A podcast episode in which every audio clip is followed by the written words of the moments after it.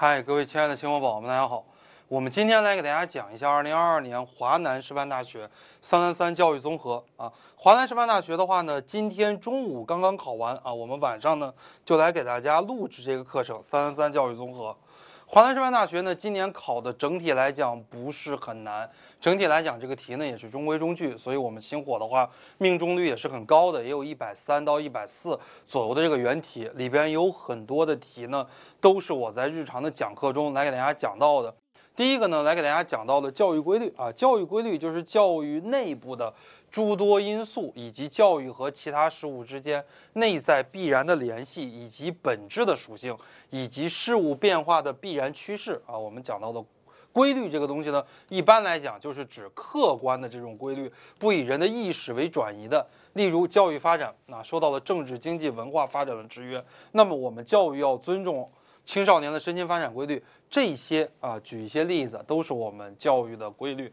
第二呢，讲到了教育制度啊，教育学原理名词解释相对来讲也是比较简单的。教育制度就是指一个国家各级各类教育机构与组织机构啊构成的总体的以及正常运行的一种规范规则。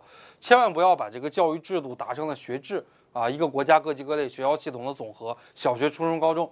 只要教育制度是教育制度，学制是学制啊，两个的还是有一点不一样的。第三呢，也比较简单啊，教育学原理里边考的考察的都是一些特别特别简单的一些点。教学就是指教师的教和学生的学双边的共同的活动啊，在教师的指导下，学生能动的来学习这样的一种活动，我们呢就称之为是教学。第四呢，人格啊，人格是教育心理学里边的一个考点，人格呢又称个性。我们教育心理学里边讲到的这个人格呀，呃，并不是说我们啊说这瑶瑶人格特别的好，呃，说明这个人品特别的好，对吧？呃，但我们教育心理学里边讲到的这个人格呢，是一种稳定的本质的心理特征，比方说兴趣爱好、能力、气质、性格，它的一个总和啊，这是我们教育心理学里边所讲的人格。呃，名词解释第五个，第五个呢也是偏教育学原理和偏教育心理学的，叫情境陶冶。哎，光讲陶冶这个，这就没意思了啊！叫情境陶冶，光讲陶冶的话，就讲成了文学了，根本就不是教育学了。而我们教育学里边讲的多的就是情境陶冶啊。教育学中使用比较常见的就是情境陶冶法，就是老师通过创设这种情境，让学生在情景中学习，从而呢自己产生一种共鸣，潜移默化的培养学生的思想品德，更有点这个名词呀，更有点像于我们的。呃，这个教育学原理里边的这个名词啊，呃，第六也是我们教育心理学里边的名词解释，叫做迁移。一种学习对另一种学习的影响叫做迁移，包括先前学习对后继学习的影响，也包括后继对于先前，包括好的影响，也包括不好的影响。总之，所有的所有的啊，这个都叫迁移。你也可以举一个例子啊，简答题啊，我们来看一下简答题的话呢，考到了社会的流动性功能在当代社会的意义啊，教育的社会流动性。我首先先讲一下什么是教育的流动性这样的一个概念啊，然后呢，我们来讲教育的流动性呢，可以分为横向流动，也可以分为纵向流动。什么是横向流动呢？就是我们通过教育之后，我们受教育水平提高了，来我们在呃同一个企业里边，或者说同一个层面上啊，换一个工作地点，或者是换一个工作单位啊，这个叫横向流动。那么纵向呢，是指我们受到了教育之后，我们升迁了。啊，以前是副教授，现在变成了教授了，对吧？以前是硕士，现在变成了博士了。哎，我们有一个升迁，以前是科长，现在变成了处长了，或者是我们赚的钱就多了，哎，我们的这个薪酬也提高了。当代意义啊，当代的意义呢，就是围绕社会流动而言的。在我们今天，教育呢是为数不多的，我们这个社会可以让人从底层流上顶层，哎，这样的一个工具。也体现了我们国家教育的公平啊，往教育公平上打一打也是可以的。教育公平、机会公平、就业公平啊，这些来打。简答题第二个呢，也是考的中规中矩。就是同辈群体啊，又叫非正式群体，他们的特征，什么是非正式群体呢？比方说你在班里边啊，你喜欢这个日本的动漫，那你喜欢火影忍者，他也喜欢火影火影忍者，你们这一群喜欢火影忍者或者说喜欢动漫的人关系特别的好啊，这些就是非正式群体。正式群体的话，就是学校的老师呀、同学们呀、学校的规章制度呀，这些哎，指的是我们正式的群体。首先先。名词解释啊，先说一下什么是非正式群体。非正式群体有一些特点，第一个特点，是学生自愿结合的，三个一群，五个一伙啊，自愿结成的，不是说老师逼着你啊，你们几个哎组成一个群体。第二点的话呢，有一个比较强的领头的人，频繁的活动比较有活力。第三啊，主要的成员的变化容易导致解体重组，或者说其他性质的变化。非正式群体啊，它有一些不稳定的因素。呃，在这个简答题的最后呢，如果我是阅卷老师啊，会有两分会给到什么呢？在我们的教育教学中，我们要适度的来引导非正式群体，就是我们要对这些非正式群体进行一个引导。啊，你要把这些非正式群体往正面的方面去引导，因为这些非正式群体一旦往反面的，或者说往不良的这种方面去发展的话，就很有可能对于我们正式群体，或者说给我们学校教学带来很多的麻烦。第三题，第三题是中国教育史的一道考题啊，科举制跟学校教育管理之间的一个关系啊。首先先解释一下什么是科举制。公元六百零六年，隋炀帝大业二年，始建进士科。标志着科举制啊成为了一个中国古代选拔人才的正式的制度。然后呢，到一九零六年废止，这个在中国历史上呢有一千三百年之久。呃，科举制的话呢，带来了学校教育的繁荣。对于学校管理啊，有哪些关系？首先，士子们呢有了自己的读书目标，动机更加强烈了，推动了学校教育的管理啊，这是第一点。第二点的话呢，科举制主要以儒家的四书五经为主，统一了学校教育的内容，也统一了全国人民的主导思想，具有非常重要的积极意义。第三，科举制科目众多，主要是明经、明法、明算，哎，就造成了独尊儒术这样的一个局面。第四，科举制呢也促进了民间私学的发展，对于学校的繁荣起到了重要的作用。也解决了生源这样的一个问题。第五，科举制它直接促进了学校教育的发展，啊，学校也促进了科举制的发展。学校和科举之间的一个关系，这个答案呢中国教育史里边的这个考题啊。呃，第四题考到的是外国教育史。外国教育史考前一天晚上我带背说到了，说到了新教育运动绝对不会考啊，考的话只考进步教育。很多考华南师范的大学的同学们也听了我这个直播课，比方说我说到了这个。说到了帕克啊，昆西教学法，约翰逊的有机学校教育，沃特的葛葛雷制，还有华胥鹏的这个文纳特卡计划，哎，还给大家强调了帕克克斯的道尔顿制啊，都给大家说到了。呃，首先先介绍一下约翰逊啊，是进步主义教育的一个。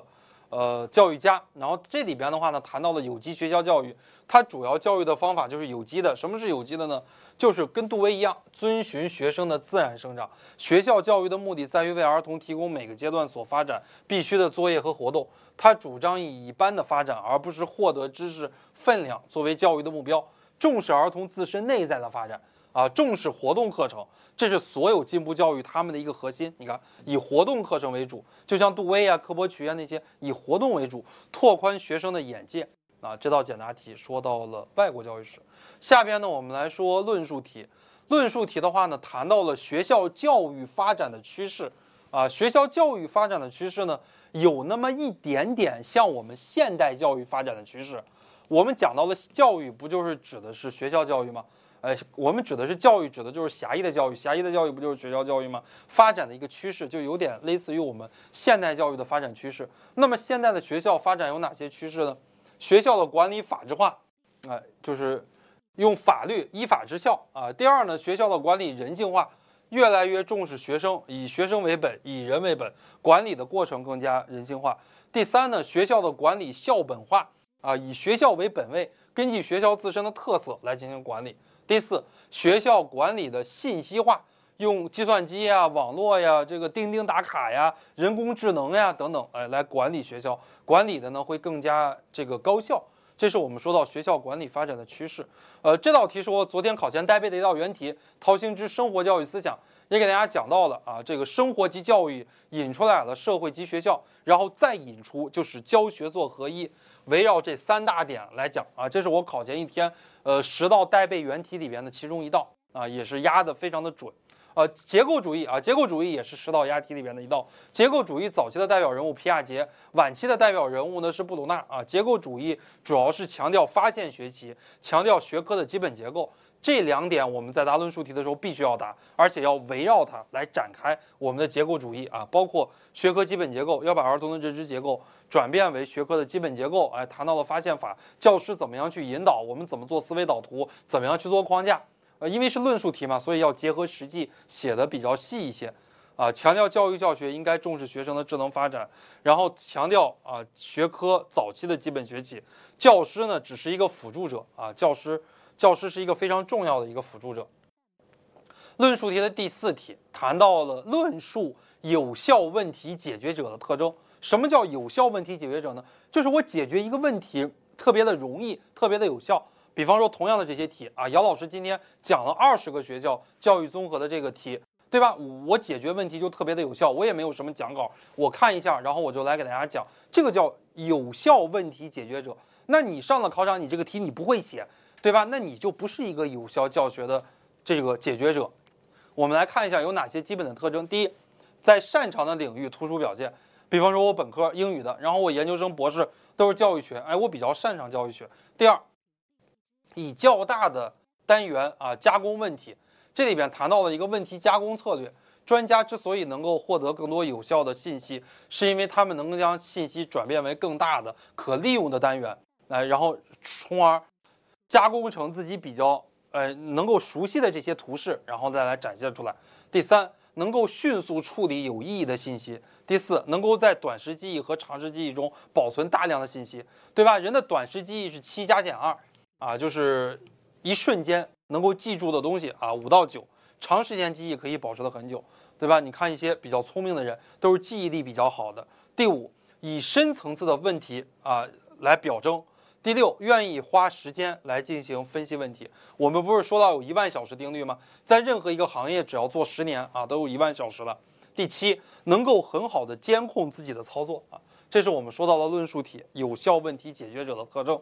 华南师范大学的真题分析呢，就给大家讲完了。华南师范大学整体来讲啊，题量包括这个题型，包括难度，整体都不是很难。但是呢，它考察的非常的基础，很多同学呢，从基础到强化到冲刺，一直跟着我们星火的。